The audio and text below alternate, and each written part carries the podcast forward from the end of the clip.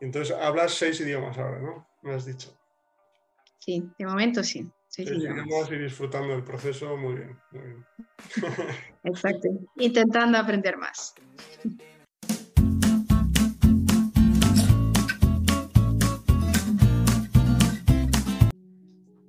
Hola, Patricia. Bienvenida al podcast. Hola, Álvaro. ¿Qué tal? Muy bien, muy bien. Pues, eh, bueno, un placer tenerte, lo primero. Y normalmente siempre empiezo con la pregunta de que nos cuentes tu experiencia con idiomas, eh, pero hoy va, a ser larga, aviso a todos. no sé, cuéntanos, sí, un poco sobre ti, relacionado con idiomas, sobre todo cuando empezaste a aprender experiencias, eh, lo que se te venga a la cabeza. Vale, pues bueno, ante todo, soy Patricia, eh, vivo en Polonia, en Cracovia, y sí, la verdad que de toda la vida me han gustado mucho los idiomas.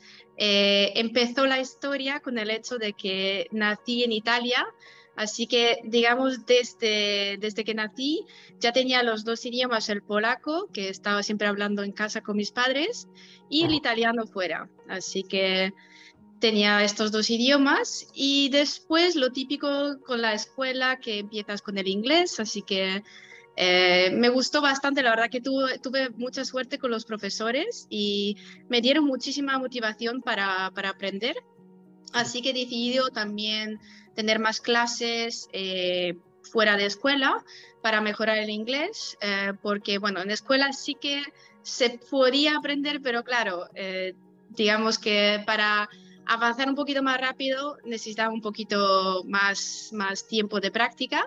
Mm. Y creo que así empezó también mi pasión con los idiomas y tenía más ganas de aprender otros también. Y llegó el momento, digamos, cuando empecé la universidad, eh, cuando también me llamó mucha atención eh, el español. Uh, me acuerdo que estuve en vacaciones en España y ahí uh, cuando estaba escuchando la música y la verdad que dije, me gusta el idioma, entonces quiero aprender. Y así empecé tomando el curso en la universidad pero al mismo tiempo también quería avanzar lo más rápido posible, entonces buscaba siempre personas para hacer intercambios de idiomas y, la verdad que le dedicaba mucho, mucho tiempo uh, practicando.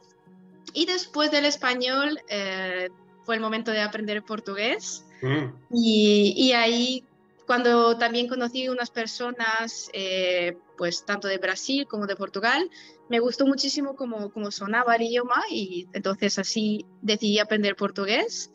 Uh, y después fue el momento del, de francés, uh, porque también llevaba años queriendo aprender, llegó la pandemia, dije, bueno, hay un montón de tiempo, así que uh, voy a invertir este tiempo para, para aprender francés. Y y aquí estoy, con ganas de aprender más idiomas, resumiendo un poquito. Ah, interesante, interesante. Y mm, estaba pensando, o sea, naciste en Italia, pero tus padres eran polacos. Sí, sí. Y entonces, o sea, escuchabas polaco siempre en casa, pero italiano solo fuera de casa, ¿no? Exacto. Digamos que realmente en aquel momento tenía mucha más práctica del italiano, porque pues tanto pues fuera, cuando fui también a la escuela, mm. eh, todo el rato estaba escuchando el italiano, el, polaco solo en casa, así que realmente tenía mucho más input del, del, italiano que del polaco, pero, pero sí, digamos que los dos idiomas está practicando. Ah, interesante. No sabía, no conocía esa parte de Italia. Bien, bien. sí. Y sí, tu, primera experiencia con el inglés que comentabas, que tuviste suerte con los profesores, está muy bien. Sí. Em, la, forma de estudiar el idioma era la tradicional, digamos, de gramática, eh, ejercicios, vocabulario. ¿Había alguna parte más interesante, un poco diferente, que quizás fue la que te ayudó a aprender realmente? ¿Cómo, fue? A ver, con el inglés yo creo que fue bastante tradicional, la verdad. O sea, fue lo típico de que teníamos tanto las clases de, gramática, de vocabulario, de conversación, solo que, digamos, justo los profesores que tuve, y yo creo que ellos intentaban enfocarse más en la parte de conversación, así que mm. la verdad que practicamos bastante. Eh, también me acuerdo que nos ponían muchas películas, eh, digamos, teníamos mucho material del idioma real. Eh, y yo creo que esto también, la verdad que facilitó todo el proceso de, aprendizaje del inglés. Ah, pero aparte de eso, claro, o sea, como sentía la falta de que dije, está aprendiendo, pero eh, no me sentía muy cómoda hablando en inglés, entonces necesitaba más práctica, más horas de realmente conversación. Entonces ahí con las clases particulares que tuve, ahí sí que fue más el enfoque realmente en conversaciones. Eh, ahí sí, digamos que, claro, está la parte de gramática también de vocabulario, pero sobre todo el, el hecho de hablar. Claro. No sé, no sé cómo fue en tu caso, por ejemplo, con tu experiencia en España. Sí. antes de hablar de mi caso, en un momento estaba pensando, claro, que tanto en las clases del, del, colegio o instituto como en las clases particulares, digamos que tenías esa parte más tradicional de gramática, etcétera, porque al final es lo que le exigen a los colegios también. O sea que muchas veces cuando hablo de los profesores o de o sea, muchos están muy... No tienen la libertad de hacerlo como les gustaría, quizás. O sea, no, no, me meto con los profesores, quiero decir. Pero claro, por otra parte, tanto en las películas o si tuviste suerte y se enfocaba más en la conversación, al final, como, como, estás haciendo las dos cosas, muchas veces atribuimos el éxito a la parte de gramática porque es lo que todos conocemos, pero probablemente lo que te estaba ayudando más es pues, las conversaciones, escuchar las películas, porque además entiendo que era mucho más interesante que no la otra parte. Exacto, exacto. Yo, yo, me acuerdo que también tuve una experiencia de que hice un intercambio de escuelas, que fue una semana que me fui a Italia, y ahí también podía ver cómo fue, fueran las clases del inglés y la verdad que ahí, por lo menos en la escuela donde estuve, sí que fue muy dividida la parte de aprendizaje del idioma. Por ejemplo, fue una clase solamente de gramática, otra solamente de vocabulario. O sea, digamos que todo fue eh, separado, que por lo menos en mi caso aquí en Polonia fue más o menos combinado, igual un poquito de todo, pero más también mezclado. Eh, entonces yo creo que también esta parte un poco me, me ayudó y, hizo que tenía ganas de realmente aprender más también del idioma. Claro, claro. Sí. Eh, en, en, esa experiencia en Italia no tenías, ¿sabías cuándo tocaba cada hora? Porque no se estaba pensando si tienes una de gramática, otra de vocabulario y otra de conversación Tienes la de gramática, ay, que me duele la cabeza, que no voy hoy. y, vas a la de conversación, no, no, es broma. Pues no, en, mi caso que me preguntabas, lo he comentado ya muchas veces, pero probablemente es más similar a lo de Italia, el caso que comentas. Pero bueno, yo la gente que le pregunto de todos los países, que al final es lo que siempre cuando conozco a gente de diferentes países, pues hablamos de estas cosas y en general con diferencias puntuales, algunas cosas diferentes, depende, también depende dentro del mismo país o incluso la ciudad, depende de la escuela, del profesor, ¿vale? Pero en general, la grandísima mayoría de las veces que aprendemos un idioma es a través del enfoque tradicional, digamos. esa es la idea general que tiene la gente, de que necesitas eh, em, memorizar palabras, eh, aprender las reglas gramaticales perfectamente, estudiar, ejercicios. En lugar de la comunicación, la conversación, que es lo realmente útil, ¿no? Entonces, en ese sentido, me acuerdo de, pues, no sé si desde los 5 años empieza, no me acuerdo ahora, pero muy pronto, o sea, desde los 5 años hasta los 18, colegio e instituto, pues depende de años, pero creo que dos, tres clases a la semana inglés. Más luego en la universidad, los estudios de economía, pues había alguna asignatura que era como Business English, lo típico.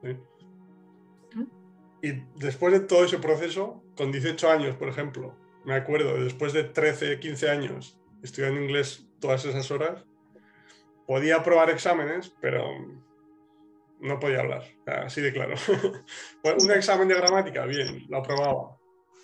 tampoco he exagerado porque no me gustaba la forma de estudiar tradicional, idiomas o lo que sea, nunca me ha gustado mucho. Dejémosla ahí. Pero pero nada, o sea, no podía hablar. me acuerdo, o sea, tengo grabado de, pues de venir Erasmus a mi ciudad en, en España y al principio que ellos tampoco igual no, no saben comunicar en español todavía, intentar hablar en inglés alguna vez.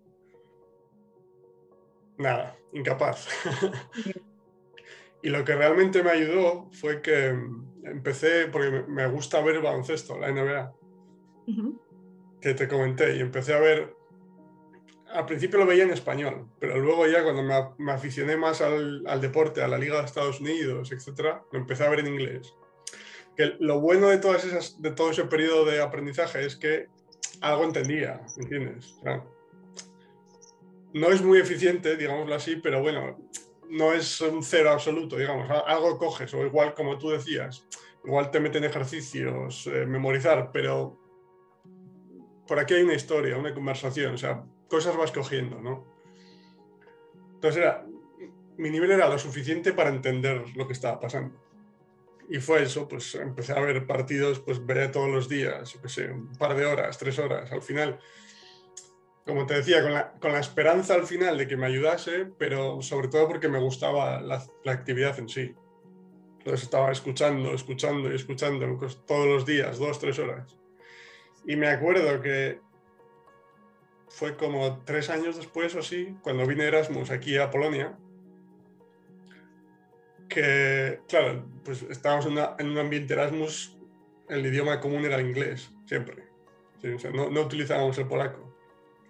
Afortunadamente al principio para nosotros, porque claro, eh, nadie sabía nada, más, más allá de hola, cerveza, lo típico. ¿no? Claro. Y algún, taco, y taco de palabrotas, sí, que, si alguien nos ve de México. Em, entonces, y me acuerdo perfectamente que, por ejemplo, otros amigos españoles les costaba muchísimo y yo, aunque todavía con mucho margen de mejora, por supuesto, pero me, podía comunicar sin problemas con... Y me podía comunicar sin realmente haber practicado yo mucho, entre comillas, es decir, practicado la parte de, de hablar yo más. Pero era simplemente a través de escuchar todos los días, dos, tres horas, durante tres años, disfrutando de la actividad, que siempre ayuda, ¿no? que, que, que, me ayudó. Y luego pues ya pues viviendo fuera siempre hablas más en inglés que estando en España. Seguía viendo la NBA, empiezas, empezaba a ver otro tipo de contenido en inglés también, así. Claro. Pero sí, la experiencia con el colegio instituto es bastante similar. Sí. yo creo que pasa desgraciadamente en muchos países que, digamos, el sistema sigue con el sistema tradicional no son, digamos, muy abiertos a introducir otros métodos más, sí, que no sean muy tradicionales. Claro, y en esas, en esas clases, las clases particulares, por ejemplo, que hacías más conversación, que decías, pero era más o menos, o sea, a, a un nivel similar en el sentido de que tú y la profesora o el profesor hablabais más o menos lo mismo, o ella o él hablaba más, tú escuchabas un poco más, o eran completamente natural de si tú querías hablar, hablabas, ¿sabes? Yo creo que, bueno, pensando en los, por ejemplo, dos profesores que tuve en la escuela, eh, creo que realmente intentaban que nosotros, estudiantes, habláramos más que, que, ella o él. Entonces, eh, nos hacía muchas preguntas, sí que digamos, claro, también nos contaba algunas cosas, pero el enfoque fue realmente que nosotros pudiéramos practicar yo creo que esta realmente fue la clave de que por lo menos salimos de la escuela y aunque algunos, por ejemplo, igual solamente estudiaban en la escuela, pero más o menos ya podían comunicarse, claro. Digamos, igual no fue un nivel súper, súper alto, pero por lo menos era comunicativo, así que podríamos utilizar el idioma. pero claro, todo yo creo que también depende de los profesores. En mi caso tuve bastante, eh, bastante suerte, así que eh, gracias a esto sí que tuve la motivación, sé que en muchos casos es un caso totalmente diferente. Eh, y de hecho también me acuerdo que, por ejemplo, fue en la escuela que también podía elegir segundo idioma y elegí el alemán. Y mm. ahí la verdad que no tuve ninguna suerte en cuanto a los profesores y me desmotivaron totalmente. Así que creo que es bastante clave eh, qué profesores te tocan al principio cuando empiezas a aprender los idiomas Ah, porque o te muestran de que puedes aprender de una forma bastante, digamos, interesante, que no mm. sea solamente memorizar y aprender todo de memoria y no hablar nunca. así que todo, todo depende del profesor. Claro, sí, no, sí, al final el, problema para mucha gente, en general hablo, es que, o sea, es que no, no, conocemos realmente una alternativa, ¿sabes? Todos tenemos esa idea en la mente de memorizar, porque al final, durante todo tu proceso escolar es lo que has visto. Si luego tú te conviertes en profesor, en la universidad te enseñan a enseñar así. O sea, es todo... O sea, es tan dominante que es difícil ver una alternativa muchas veces. Y claro, mucha gente piensa, pues si para aprender un idioma tengo que memorizar, em, estudiar conscientemente, hasta luego, no quiero. Claro, la broma que hago siempre de que si yo necesitara hacer eso, si hubiese necesitado eso para aprender español, ni siquiera aprendería español, ni siquiera hablaría español. Claro, claro. sí, sí, dime, dime, perdón. No, no, por, por, eso quiero decir que, por ejemplo, claro, con el inglés estudiaba de esta manera, pero luego, claro, con cada idioma, digamos, era mucho más consciente y iba descubriendo también otros, otras maneras de, aprender los idiomas. Así que luego, claro, iba todo cambiando. Ah, pero como dijiste, o sea, al principio, cuando no sabes que hay otras alternativas, eh, es lo que toca, digamos. Claro, claro, claro. sí. sí. Y mm, estaba pensando en esas primeras clases particulares que cuando hacíais la, conversación, digamos, que decías que os hacía más preguntas para que vosotros hablaseis, ¿tenías la capacidad de comunicarte al principio? ¿Cómo, ¿Cómo, era tu capacidad para comunicarte al principio de esas clases? ¿Te costaba mucho? ¿Tenías que pensar constantemente lo que querías decir? Sí, yo creo que mi problema más grande fue de que quería decirlo todo perfectamente, así que la verdad que está diciendo y al mismo tiempo todo el rato está dudando, lo dije bien, no lo dije bien, eh, sobre todo desde el punto gramatical. Eh, y sí, la verdad que sufría bastante con esto hasta que podía, digamos, llegar a un momento de decir, vale, lo digo, no lo pienso mucho, lo más importante que la otra persona me entienda pero claro, hasta que llegué a este momento, la verdad que sí me costó mucho, mucho tiempo y fue una barrera que no fue fácil de, de, superar. Eh, así que sí, al principio sí, sufría bastante como, como muchos. Claro, es lo que estaba pensando, porque claro, el problema de las clases tradicionales no solo lo que hablamos de que no es lo más divertido del mundo, ni mucho menos, etcétera, sino que digamos que hace que te, que te, centres más en la forma, más que en el mensaje, que es lo realmente eh, importante. Perdón.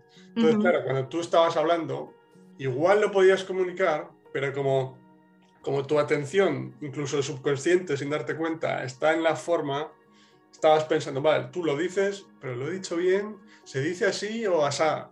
Eh, ¿Es esta terminación o esta otra? O sea, es como que aprendes a prestar atención a la forma y estás como estresada constantemente porque lo habré dicho bien, no. Y luego además, como decía, si quieres sonar perfecta cuando estás aprendiendo el idioma y es imposible. Claro. quiero decir, incluso ahora mismo, cuando hablas español, que hablas perfecto, seguro que algún error cometes de vez en cuando, pues imagínate cuando estás empezando. Sabes que es imposible, pero digamos que desde el punto de vista intelectual, todos entendemos que cuando estás empezando no te, no te puedes comunicar como te gustaría o como un mucho menos como un nativo. Pero como por las clases gramaticales, digamos que estás prestando atención siempre a las palabras, a las terminaciones, a las conjugaciones, etc., te estresas todavía más de lo que deberías, digamos. Exacto, y además, o sea, se aprende con los errores, así que si no cometemos errores, claro, no podemos aprender.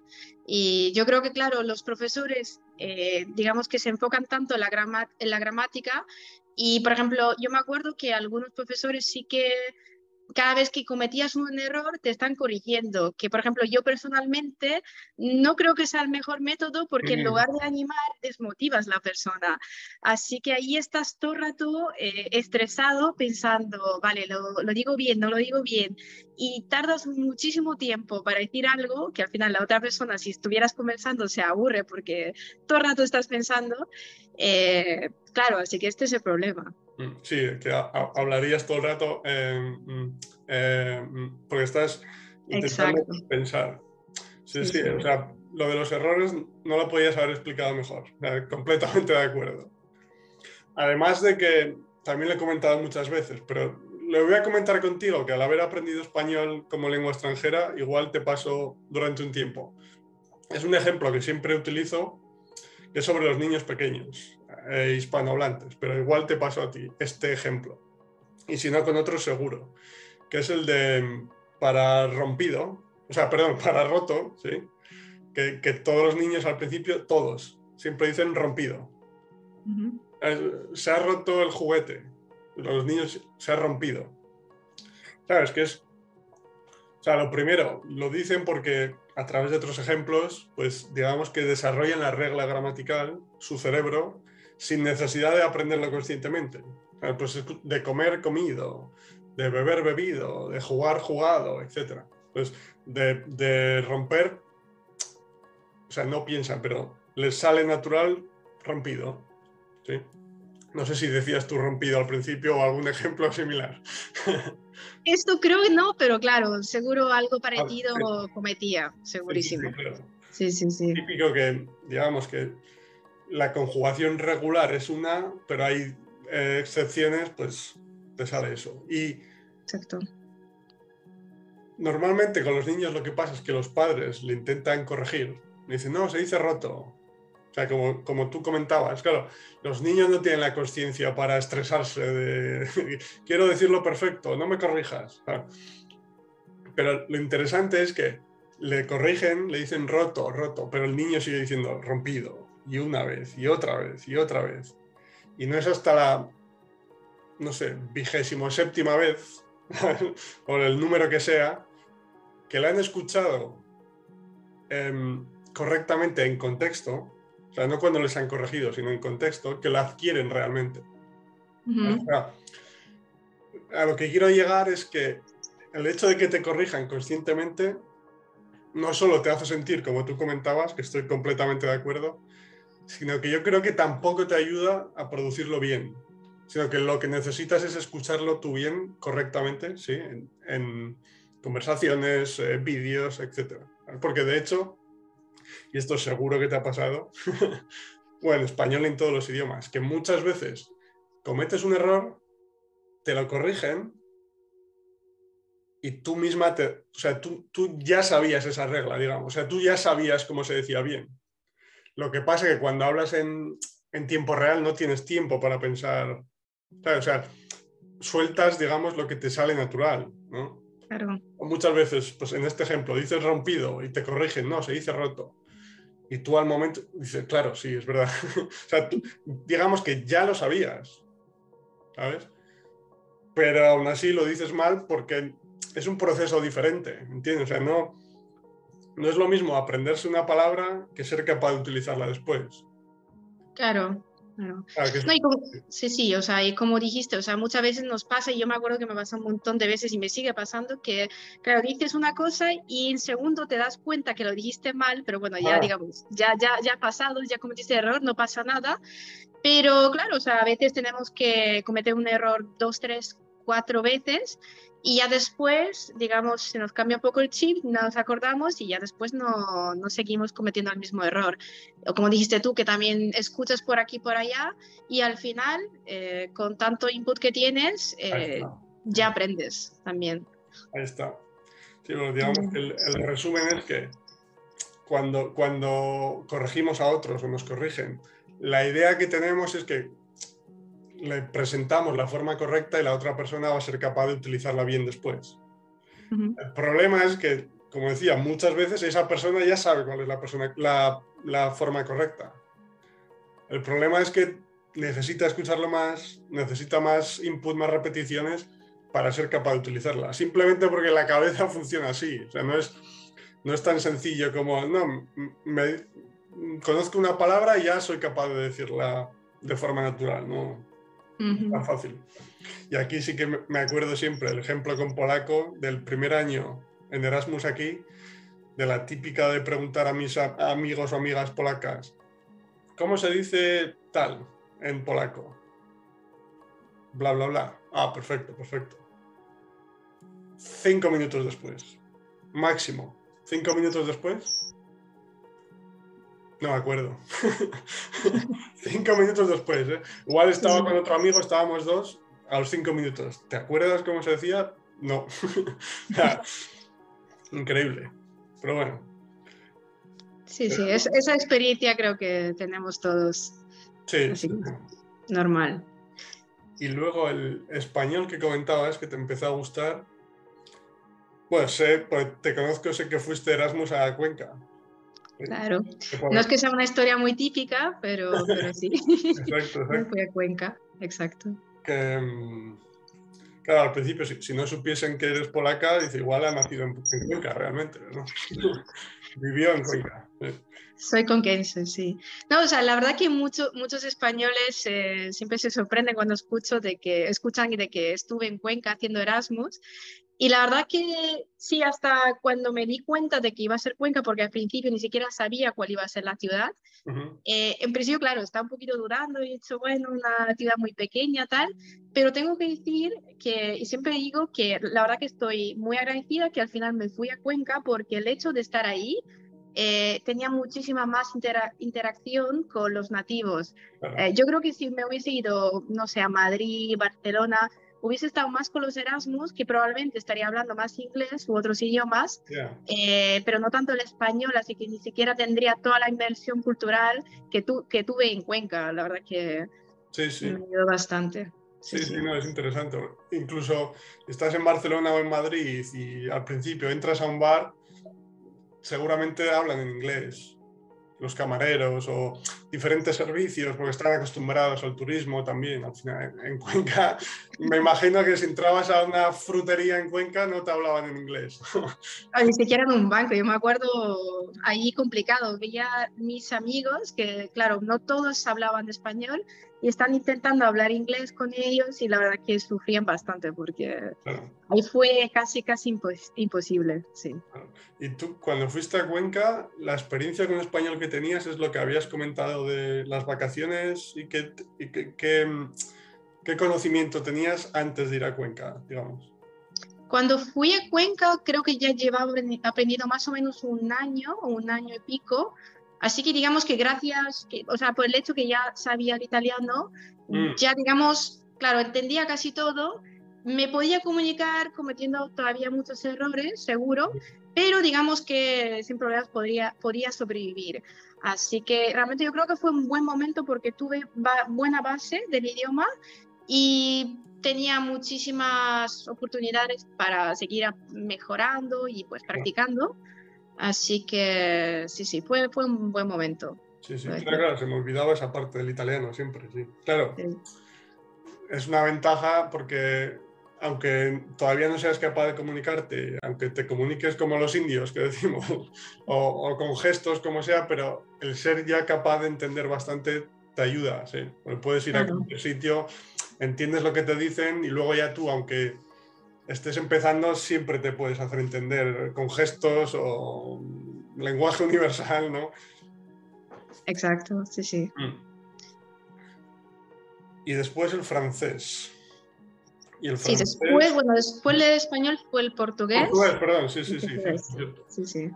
Y el portugués hablabas de tus amigos portugueses, brasileños, pero eso fue en, en Polonia, en, ¿fuiste a Portugal, viviste allí o en Brasil? O totalmente otro sitio. Eh, fui, en Berlín, de hecho, eh, cuando me fui al evento Polyglot Gathering, ah. a los encuentros de los políglotas, y ahí me acuerdo que conocí a creo, los primeros brasileños que conocí realmente así en mi vida. Mm. Y, y, ahí me acuerdo que, claro, tenía más posibilidad para escuchar el idioma. Y cuando le estaba escuchando bastante, dije, pues suena bastante bien el mm. idioma, así que igual lo quiero aprender. Y, y, así decidí aprender el, el portugués, básicamente. además ya, ya hablabas español, italiano también, pues siempre es siempre es un poco más, va a ser más rápido que no empezar con japonés, por ejemplo.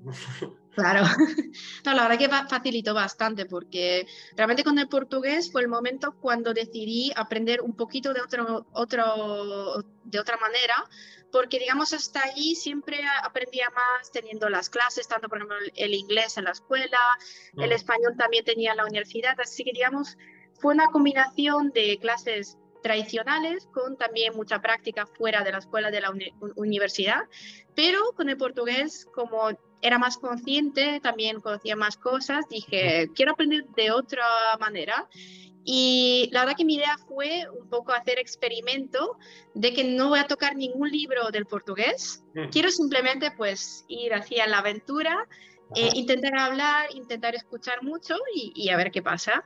Eh, claro, como ya tenía el italiano, el español, digamos que me ayudó para hacer este experimento, si no, la verdad que creo que no hubiese nunca funcionado eh, o sería muy complicado, pero con, este, con toda la base que tenía, eh, sí, dedicaba muchísimo tiempo, cada día estaba escuchando mucho, por ejemplo, encontraba vídeos en YouTube de unos temas que me interesaban, eh, intentaba practicar, escuchando también mucha música mm. y la verdad que en unos meses ya me sentía bastante cómoda hablando el portugués.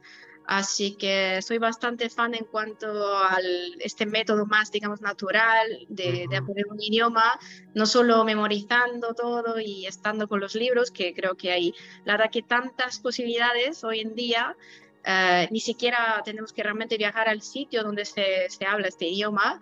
Eh, todo es posible, así que así fue con, con el portugués. Sí, además, te pusiste, digamos que te pusiste con el portugués em, a tope, quiero decir, eh, o sea, varias horas al día de portugués o cómo lo hacías.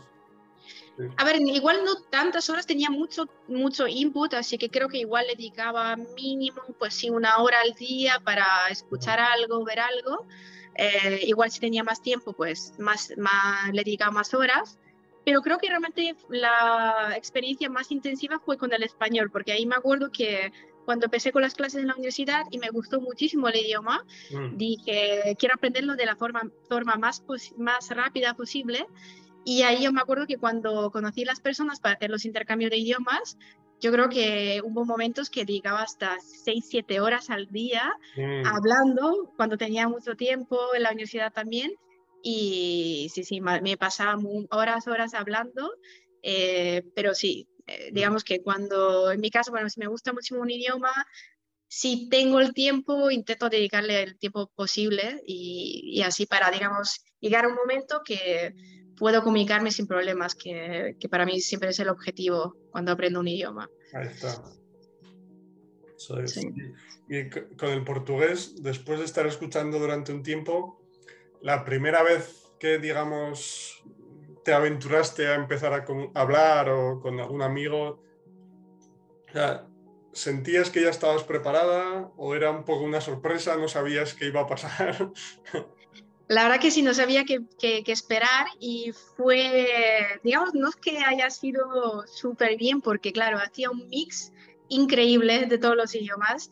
Eh, la verdad que en las primeras conversaciones, fue, no sé, una frase ponía dos, tres palabras del italiano, dos del español y estaba haciendo el mismo, el, el típico truquillo de intentar cambiar la palabra que pienso que sí, igual ese funciona también en portugués, que luego pues no siempre funcionaba. Eh, así que sí fue una mezcla increíble al principio, pero pues cada vez, o sea, cada vez que está escuchando más y aprendí sobre todo las palabras que eran totalmente diferentes de, de los otros dos idiomas, vez, digamos, sonaba más al portugués que, que a una mezcla de todos estos tres idiomas.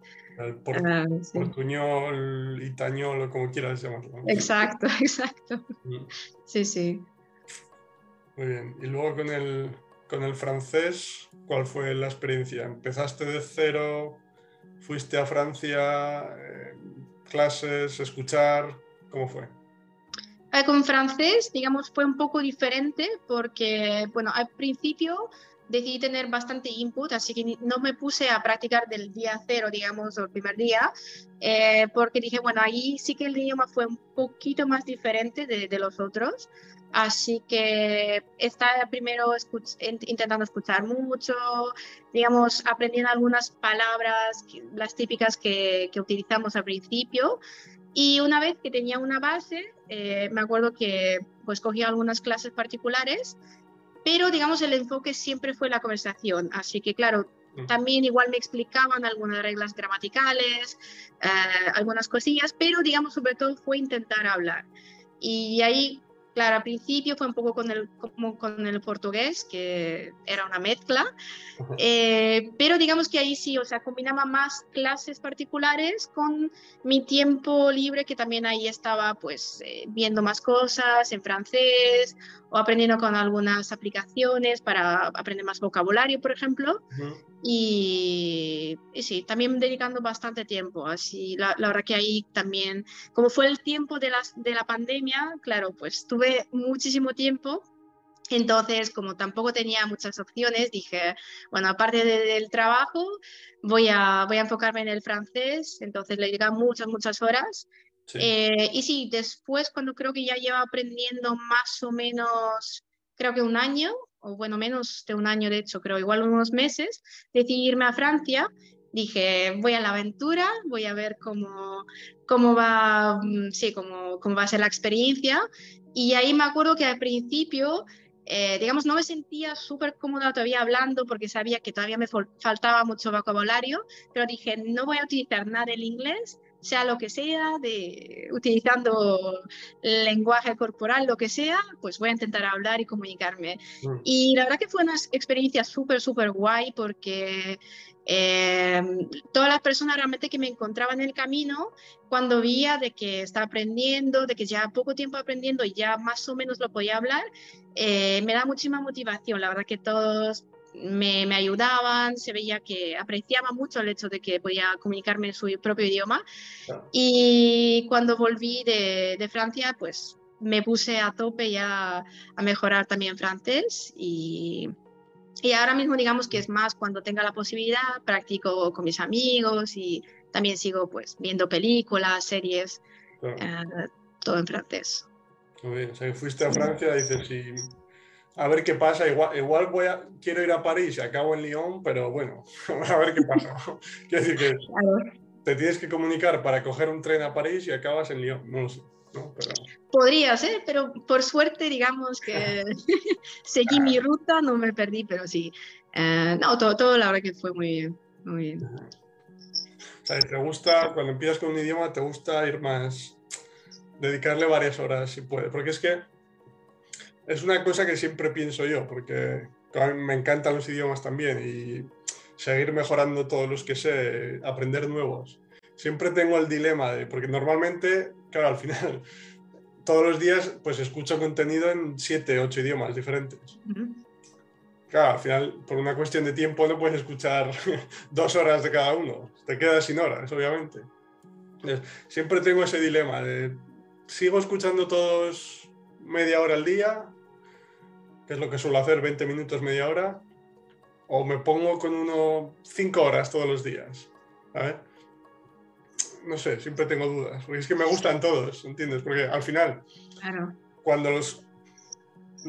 creo que es muy importante, cuando los continúas mejorando a través de actividades en las que de las que disfrutas,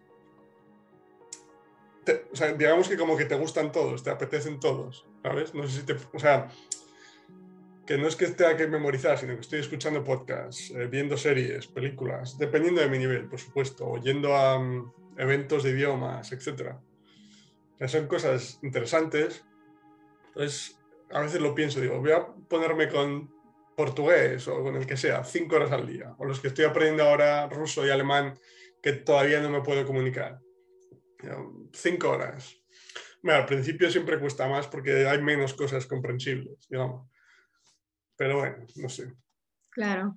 a ver, yo creo que, claro, depende también, digamos, eh, a qué te dedicas, cómo es tu rutina y qué haces en tu vida, porque, por ejemplo, en mi caso, digamos que también todos los idiomas que hablo puedo utilizar tanto en mi trabajo que también, por ejemplo, utilizo con mis amigos. Así que, digamos, siempre de una forma puedo mantener más o menos todos los idiomas, claro, no igual, no siempre practico de la misma, con la misma frecuencia todos, pero digamos, tengo la posibilidad de, utilizar todos. Y en mi caso, no sé, digamos que yo voy un poquito así de forma espontánea, por ejemplo, estoy pensando, ¿qué hago ahora mismo? Pues igual escucho, eh, busco un podcast, no sé, en portugués. En otro momento, pues me aparece italiano, pues italiano.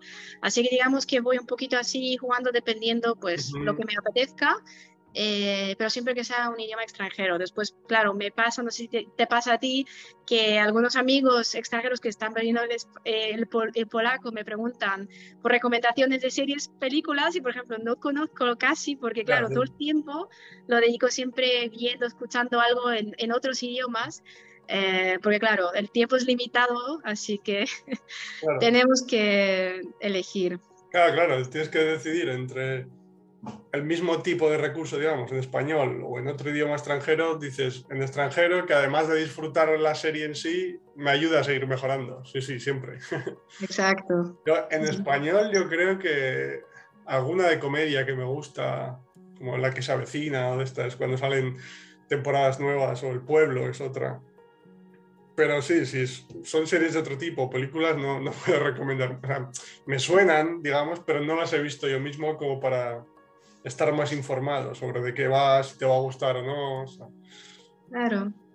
y también, por ejemplo, no sé, lo que hago, bueno, aparte también, por ejemplo, escuchando música, creo que también ayuda un montón, que es una cosa que muchos hacemos mm, y, pasamos mucho tiempo escuchando música, y aunque sea de una forma inconsciente, siempre escuchando algo que sea en otro idioma, eh, al final vamos pillando nuevas palabras o expresiones, lo que sea, y lo mismo, por ejemplo, estoy trabajando, igual pongo en el fondo, no sé, por ejemplo, la tele, no sé, escucha en francés. Así que digamos que es una cosa que puedes combinar con otras actividades que vas haciendo, lo típico que estás igual, no sé, limpiando casa y te pones un podcast en un idioma. Así que digamos, vas haciendo dos en uno. Eh, y también creo que es una buena forma para, para practicar los idiomas. Sí, un clásico, aprovechar el tiempo.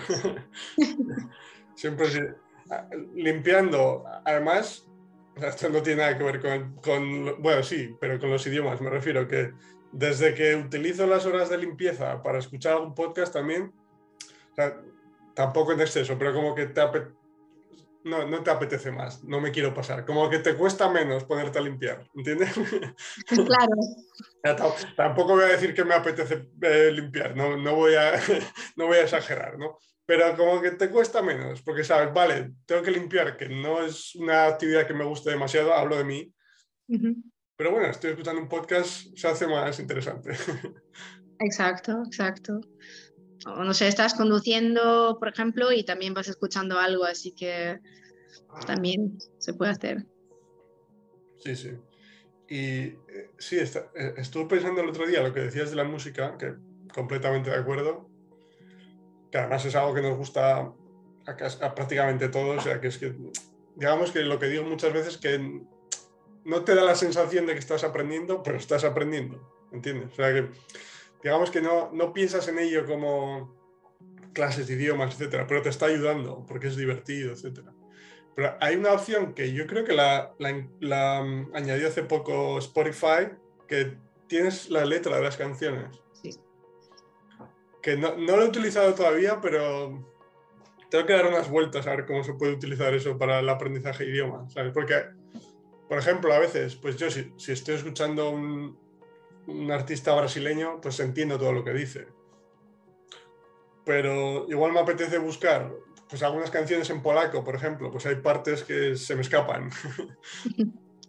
y alemán o ruso, pues todavía más, ¿no? Pero igual con la letra te puede ayudar obviamente ahí no puedes ir conduciendo, ¿no? Pero, obviamente, sí. Pero es algo que voy a investigar más porque puede ser interesante. Yo, yo, me acuerdo, bueno, eso fue hace años, pero yo cuando estaba escuchando algunas canciones en español, me acuerdo que a veces imprimía también exactamente la letra y, por ejemplo, pues iba ahí poniendo las palabras que no conocía, buscando lo que significaban y... Yo creo que la verdad que también puede ser bastante útil y también, por ejemplo, hay una aplicación que ahora mismo no recuerdo el nombre, donde, por ejemplo, tienes que completar la letra de, de las canciones. Y no sé si alguna vez lo has utilizado, pero también lo veo bastante interesante porque, claro, vas escuchando, por ejemplo, para practicar la escritura en un idioma, eh, combinas pues eh, algo, algo, algo placentero escuchar alguna canción que te guste y al mismo tiempo estás practicando los idiomas, pues porque estás ahí escribiendo las palabras que faltan, tienes varios niveles, por ejemplo, de cuántas palabras faltan en, la letra y la verdad que esto también bastante, bastante guay. Se te pone la, letra de la canción con espacios. Exacto, exacto, sí, sí, sí. No, no conocía esa, esa aplicación, ¿no? Muy bien. Y ahora para, para, el futuro, ¿cuál es el próximo idioma que tienes en mente? A ver, eh, digamos en el camino... ¿Ya has empezado? No sé. Dime, dime, perdona. Sí, de hecho es una combinación un poco de los dos, porque, a ver, eh, en su tiempo también está estudiando un poquito de rumano, pero digamos que no le está llegando mucho tiempo, así que digamos que alguna base tengo, pero después decidí enfocarme en otros idiomas, así que lo dejé un poco aparte. Pero últimamente decidí también volver, así que digamos, en esto estoy ahora mismo también trabajando. Eh, y aparte de eso, no, no he decidido del todo, pero igual voy a, voy a volver también al alemán, eh, porque de hecho ahora mismo que estuve en el Polyglot Gathering este año, también conocí muchas personas y muchos me están dando muchos motivos porque pues aprender alemán y hay, hay, muchas situaciones donde tanto mis amigos que otras personas lo utilizan, así que también eh, creo que me voy a enfocar en estos dos idiomas y claro, al mismo tiempo también mejorando el francés y practicando otros idiomas, lo típico. Eh, y ya veremos. La, la, verdad que claro, cada vez va creciendo la lista de, de los idiomas que te gusta aprender, pero hay que decidir. Así que de momento creo que va a ser el rumano y, y el alemán. Ay, muy bien. ¿El, ¿El, evento ese siempre es en Berlín? No, digamos que este suele cambiar. Uh, algunos años fue en Berlín, después fue en Bratislava, oh. este año fue en Teresín, cerca de, de Varsovia. Eh, el año que viene todavía no se sabe, así que veremos eh, dónde, dónde va a ser. Pero va, digamos, cambiando dependiendo del año. Que he oído hablar, sí, pero no, no sabía si iba cambiando. Sí, va cambiando, pero la verdad que también es una oportunidad súper buena para conocer muchas personas, intercambiar ideas de, del aprendizaje de los idiomas. Uh -huh. y abre bastante los ojos porque muchos nos creemos de que algunos políglotas súper famosos y todos piensan de que tienen un talento increíble, que no hacen nada, aprenden así de la nada. Y claro, vas viendo que todos al final tenemos nuestras dificultades, cada uno tiene sus métodos y cada uno tiene sus buenos momentos y malos, Así que la verdad que está súper bien el, el, evento. Claro. Lo recomiendo. Eh, muy importante eso que decías del talento porque, por ejemplo, si alguien está escuchando y te, te oye hablar a ti en español, piensa, oh, esta chica tiene un talento increíble. Que no digo que no. no, pero me refiero, cuando vemos, ¿sabes? Gente que habla un idioma que queremos hablar, o gente que habla otros idiomas, políglotas, etc. Digamos que la primera reacción es pensar en eso, en el talento de... O sea, que eso a mí me pasaba antes, ¿sabes?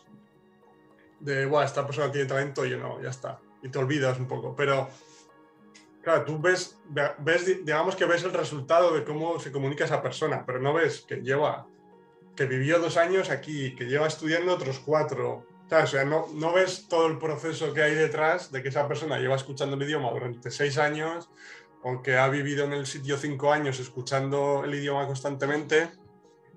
Claro, porque luego también, digamos que hay una tendencia en, algunos tipos de canales o de páginas, etcétera, también a la gente a exagerar un poco en el sentido de cómo aprendí X idioma en un mes.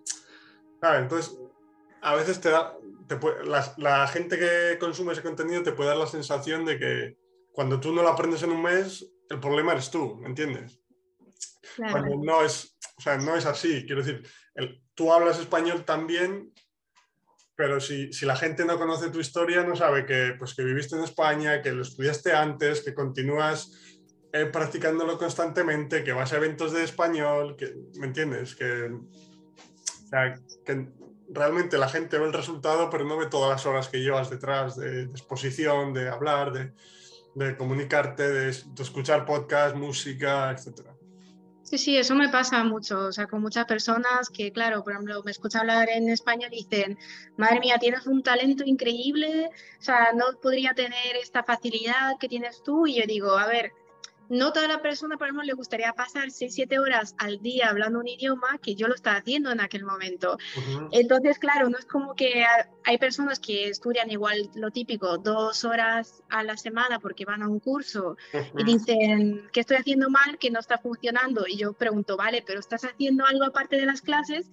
Y claro, la mayoría de las personas dicen, pues no, o sea, hay dos horas y piensan que ya va a ser un milagro y desgraciadamente no es así. Así que detrás de esto, como, como dijiste, son muchas horas de, de práctica, de, de mucho input y al final práctica es la clave.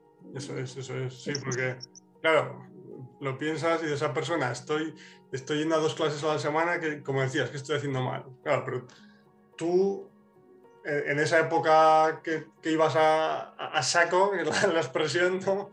En esa misma semana tú estabas escuchando 36 horas de español o 40 o... Que, que, al final ahí está la diferencia. En el mismo periodo de tiempo, esa otra persona ha estado escuchando, leyendo conversaciones durante dos horas y tú 40, pues calcula. Exacto, tal cual, tal cual. digamos que es uno de los mensajes más importantes que quiero comunicar, ¿no? Que, que todos podemos... O sea, para mí la única diferencia es que hay gente que por lo que sea, como tú, como yo, que nos gusta más, tenemos más pasión, entonces estamos dispuestos a, a, meterle más tiempo en un día, digamos, como decías, que igual otra persona no es tan no tiene tanta pasión por, el, por los idiomas, igual los busca aprender por una cuestión más práctica, entre comillas, y no, no le apetece estar escuchando cinco horas al día. eso, sí que marca la diferencia, pero desde ese punto de vista. Pero desde el punto de vista de la capacidad, y, es que te lo digo porque antes de empezar a aprender inglés yo, cuando aprendí con la NBA lo que te comentaba, yo me sentía igual, ¿sabes? De que a 15 años aquí en el colegio, instituto, etcétera, y no soy capaz de comunicarme, ¿sabes? Y ni siquiera era una persona nativa, era un Erasmus de, de otro país, ¿sabes? Eh, que es... Eh, digamos que el resumen es que todos podemos y disfrutando del proceso, además, vamos, estoy convencido. Sí, yo siempre, exacto, y siempre también, siempre lo que digo es, intenta hacer lo que te gusta. O sea, por ejemplo, algunas personas dicen, es que mi escuela o en el curso me está diciendo que tengo que ver muchas películas y buscan cualquier cosa. Yo digo, siempre busca lo que realmente te interesa para que realmente disfrutes del proceso, porque no es lo mismo ver una película o un vídeo que, claro, de un tema que no te interesa mucho, que de algo que, que te flipa, que, que, te, que te encanta. Así que ahí es realmente cuando dejas de pensar de que estoy aprendiendo un idioma, estás empezando, yo creo, allí a realmente em, disfrutar del proceso. Y ahí cambia totalmente eh, la manera de aprender un idioma. Y te abre los ojos, ves, la verdad que hay tantas posibilidades y, no tiene que ser para nada aburrido ni estresante, puede ser la verdad que una aventura súper bonita y que cualquier persona puede hacerlo. Claro, cada uno Igual uno tiene que dedicarle más tiempo, otro menos, pero todos al fin y al cabo podemos. Así que querer es poder. Claro, claro. Hombre, sí, si dedicas una hora al día, pues te va a llevar más tiempo que si tú dedicas seis. Pero bueno, al final vas a llegar. sí. Exacto. sí, sí, no, no, está claro. Sí. Bueno, luego también es, es importante eh, intentar buscar el tipo de contenido que puede ser comprensible para ti en tu nivel. Porque claro, si estás empezando si tú vuelves ahora con el alemán, por ejemplo, e intentas ver series en alemán, pues probablemente te va a costar, por, mucho que te guste la serie, o sea, siempre hay que buscar cosas eh, que esté más o menos a, un nivel que puedas entender, porque si no al final es ruido simplemente. Yo me puedo poner a ver películas en japonés ahora, pero no entiendo de qué va la cosa. Exacto, sí, sí. Otra manera puede ser, por ejemplo, que ves alguna película que ya habías visto en tu propio idioma, entonces ya sabes de lo que va, entonces no va a estar perdido aunque estés empezando con un idioma porque, bueno, más o menos sabes cuál es, mm, sí, de, de, qué va por partes. Eh, o, por ejemplo, utilizar también la extensión que, es lo que lo hay para, para Netflix, donde, por ejemplo, puedes tener tanto los subtítulos en el idioma original y, por ejemplo, en tu propio idioma u otro idioma. Así que al mismo tiempo, si algo no entiendes, puedes parar, siempre puedes buscar las palabras. Así que también, digamos, una manera de, de cambiar que un contenido que igual no es todavía adapto a tu nivel, pero todavía puedes, digamos, sacar algo bueno de esto y, aprender nuevas palabras y, y, otras cosas. Sí, sí yo no soy muy fan de los subtítulos en tu idioma materno, digamos. Es decir, por ejemplo, tú estás aprendiendo francés, subtítulos en francés para que sea más comprensible, perfecto, sin problema. De hecho, yo lo hago con el polaco. Pero en tu caso, estás aprendiendo francés, subtítulos en polaco, eh, no me acaba de convencer, porque es como que, o sea, tú entiendes lo que pasa porque entiendes el polaco, obviamente, ¿sabes? Pero no sé si realmente estás aprendiendo el francés o simplemente leyendo el polaco, que lo entiendes perfectamente porque es tu idioma nativo. ¿Entiendes? A ver, esto lo digo igual más en el sentido para los principiantes, digamos, o sea, alguien que igual empieza con un primer idioma, claro, ahí pues, digamos, no tienes otra posibilidad, pues vas con tu propio idioma y con el idioma que estás aprendiendo. Claro, una vez que ya conoces más idiomas, por ejemplo, en mi caso, claro, si yo estaría viendo algo en francés, seguro que voy a elegir subtítulos en inglés o, español u otro idioma para hacer las dos cosas al mismo tiempo y así, digamos, también haces dos en uno. Eh, así que depende mucho, sí, de los idiomas que ya conoces, diría. Claro, estaba pensando, si, si ves una película en francés con subtítulos en italiano, por ejemplo, ¿Qué estás entendiendo realmente? ¿El francés o el italiano? estaba pensando. Quiero decirte, ¿te está, ayudando a mejorar el francés o el italiano? ¿Me entiendes? A ver, digamos, depende en lo que te enfocas, porque yo creo que, por ejemplo, si tienes en francés, si tienes subtítulos primero en francés, después abajo tienes en italiano, digamos que, por ejemplo, tu enfoco, intentas pues siempre ver todo en francés, hasta que, por ejemplo, llega un momento que dices, no he entendido nada, lo paras y al mismo tiempo ya miras la traducción en italiano. En ese sentido digo que te ayuda para entender y no pasar mucho tiempo buscando. Eh, sí, sí. No, la verdad que sí, dos cosas al mismo tiempo con dos idiomas sería imposible. o sea, tienes como los dos subtítulos, entonces tú estás centrada en el francés, pero tienes el italiano como apoyo en caso de que no lo entiendas. Ah, Exacto. Tiene, más, tiene más sentido, sí, sí, sí. Claro, yo estaba pensando que igual, estamos hablando del ejemplo del francés, pero ves una película en un idioma que no acabas de entender y tienes subtítulos en un idioma que entiendes bien, claro, realmente estás entendiendo los subtítulos porque conoces bien el idioma, pero no sé si te está ayudando a aprender el idioma que quieres aprender, Sí, sí, sí, no, ahí estoy de acuerdo contigo. Porque dices tú es más como una ayuda cuando, o sea, tú tienes primero subtítulos en francés, pero esto no lo he entendido. Y ves el italiano como ayuda para entender. Vale, vale, sí, tienes. Sí, sí, Exacto. Muy bien. Y como última pregunta, estaba pensando, si, si tuvieras que empezar un idioma ahora, bueno, antes de la pregunta, quería comentar lo anterior que se me olvidaba también, que afortunadamente también hay cada vez más, más, em, más proyectos o canales en YouTube de profesores que crean contenido más allá de lo tradicional, ¿no? pues de, yo qué sé, de vídeos culturales sobre sus países, de una forma más comprensible, para que llegamos que incluso para principiantes el tema de los vídeos sea más interesante de lo que normalmente podrías acceder con tu conocimiento del idioma. Eh, porque igual si, si, eres principiante, igual, o sea, yo utilizo los dibujos animados a veces, pero seamos honestos de que no es lo más interesante del mundo, Sí, sí. Y sí, no, la, pregunta era que si, si, tuvieras que empezar a hablar un idioma completamente diferente, no sé, japonés que comentaba, o árabe, o suajili, ¿qué harías? ¿O cómo, cómo, cómo la atacarías? Seguramente sí tendría, aplicaría otro método, eh, porque ahí, por ejemplo, no sé, está también, por ejemplo, pensando en el griego. Claro, si empiezo con el griego, que digamos otros idiomas ya no me van a ayudar tanto como digamos hasta ahora me ayudaban, seguramente le dedicaba muchísimo más tiempo para aprender primero, para crear una base en el idioma. Entonces, eh, antes de empezar realmente a utilizarlo, dedicaría más tiempo eh, en aprender más, igual me enfocaría también en la gramática, en la estructura del idioma. Entonces, digamos que realmente sí que igual estudiaría un poquito más, igual dedicaría, no sé, un mes, un mes y pico, para más o menos tener una base y entender cómo funciona el idioma.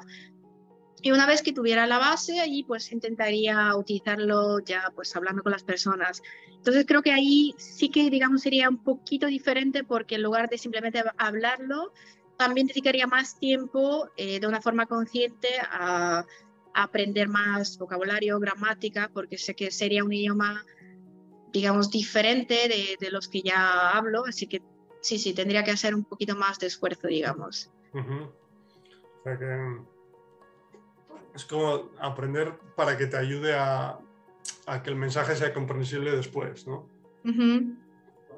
Exacto.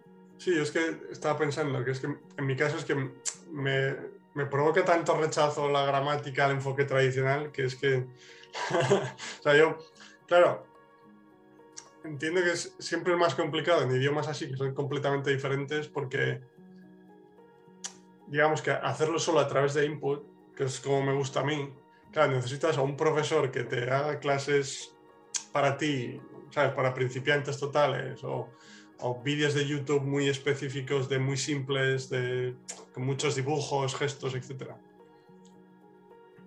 Pero bueno.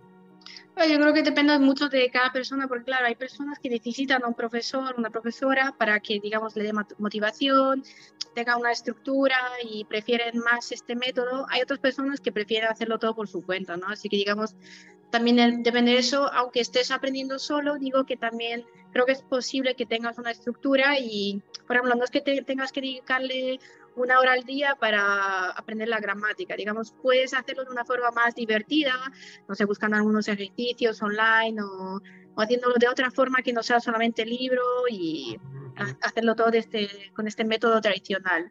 Así que seguramente no dedica tanto, tanto tiempo a la gramática porque creo que realmente una vez que empiezas a practicar es ahí donde también hablando aprendes todo, no solamente el hecho de que sea más, mm, te, seas más, o sea, sea más fácil para ti hablar y utilizar este idioma, sino que también aprendes toda la estructura, la, la gramática, realmente lo aprendes todo.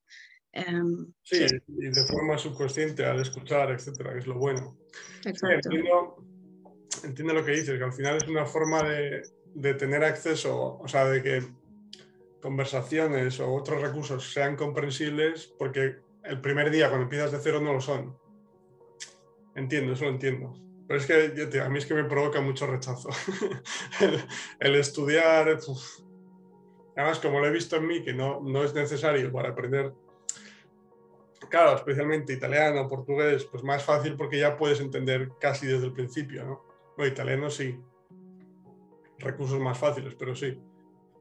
Pero bueno, está bien. Pero digamos que no es tu recurso principal, no es en lo que confías para, aprender el idioma. Lo, digo porque al final es que, claro, en el ejemplo que contaba mío de, con el inglés, y que es el de mucha gente que estoy convencido, claro, que son 15 años en este ejemplo intentándolo aprenderlo solo de esa forma. Entonces, ahí es porque cuando la gente no, funciona el proceso, porque obviamente no funciona así, y la gente empieza a pensar que nunca va a ser capaz, que no tiene talento, etc. Cuando en tu caso, el ejemplo hipotético que comentas del griego, seguramente lo que realmente te ayudaría a aprender el idioma es ya esa segunda parte la que estás escuchando constantemente pero como la primera parte de estudio, entre comillas, es más medible, pensamos que es lo que te ayuda realmente. Ver, cuando realmente quizás te haya ayudado a tener una capacidad de comprensión un poco mayor para ser capaz de ya mm, realizar actividades más naturales o más divertidas, eh, escuchar podcasts, etcétera. No, la verdad que cada uno, digo, siempre digo lo mismo, que tiene que encontrar su propio método. Nunca voy a decir, este método es el que va a funcionar para todos. O lo mejor, al final cada uno, digamos, conociendo qué, cuál método funciona más, si unos, por ejemplo, prefiere más tener conversaciones, hay otras personas que no le gusta mucho interactuar, prefieren más dedicarle tiempo estudiando solos. Así que al final yo creo que con, con, la experiencia vas descubriendo, vale, esto me gusta, esto no me gusta. Entonces vas, digamos, siempre un poquito adaptando y cambiando la forma como, como aprendes un idioma y al final, pues nosotros solos con nuestros propios errores nos damos cuenta, vale, la próxima vez lo haría igual un poquito diferente y digamos que no perdemos nada intentando y, al final eh, lo importante que que podemos llegar a un momento que la otra persona nos entienda y ahí todos estamos muy felices. Claro, claro. Sí. además ya entras, entre comillas, en la vida real y ya pues vas a escuchar mucho más, vas a leer, etc. Sí. Exacto. Muy bien. Patricia, pues muchas, ah, muchas gracias. Y espero que le haya gustado a todo el mundo, yo creo que sí. Entonces, hablas seis idiomas ahora, ¿no? Me has dicho. Sí, de momento sí. Seis, idiomas. y disfrutando del proceso, muy bien. Muy bien. Exacto. Intentando aprender más.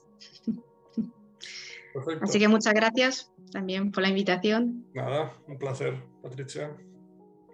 Gracias. Y gracias a todos. Hasta luego. Gracias, hasta luego. Muchas gracias por ver esta entrevista hasta el final.